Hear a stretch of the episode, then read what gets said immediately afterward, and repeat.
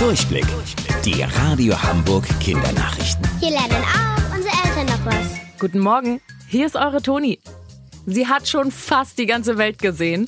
Die Peking. Die Peking ist ein großes Segelschiff, 115 Meter lang und damit länger als ein Fußballfeld. Zu Hause ist sie in der schönsten Stadt der Welt, hier bei uns in Hamburg. Da wurde sie nämlich vor vielen Jahren gebaut. Um genau zu sein 1911. Die Peking hat in den letzten Jahren auch schon ganz schön viel erlebt. Sie war unter anderem in London und sogar schon in New York. Und nach 88 Jahren ist das schöne Segelschiff zu uns nach Hamburg zurückgekehrt. Jetzt liegt sie am Deutschen Hafenmuseum im Hansahafen.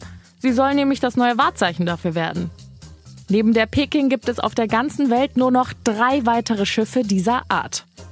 Bilder von der Einlaufparade und von der Peking selbst seht ihr jetzt auf unserer neuen Homepage unter radiohamburg.de. Babyboom in Uganda. Seit Anfang des Jahres sind im Bwindi Nationalpark in Uganda sieben Babyberggorillas geboren. Das ist eine Sensation. Berggorillas sind nämlich vom Aussterben bedroht und auf der gesamten Welt leben gerade einmal knapp mehr als 1000 Tiere. Das liegt zum Beispiel daran, dass ihr Zuhause im Regenwald kaputt gemacht wird und sie gejagt werden. Die Babys machen Tierschützern wieder Hoffnung, dass es in Zukunft wieder mehr Berggorillas geben wird und sie irgendwann nicht mehr bedroht sind.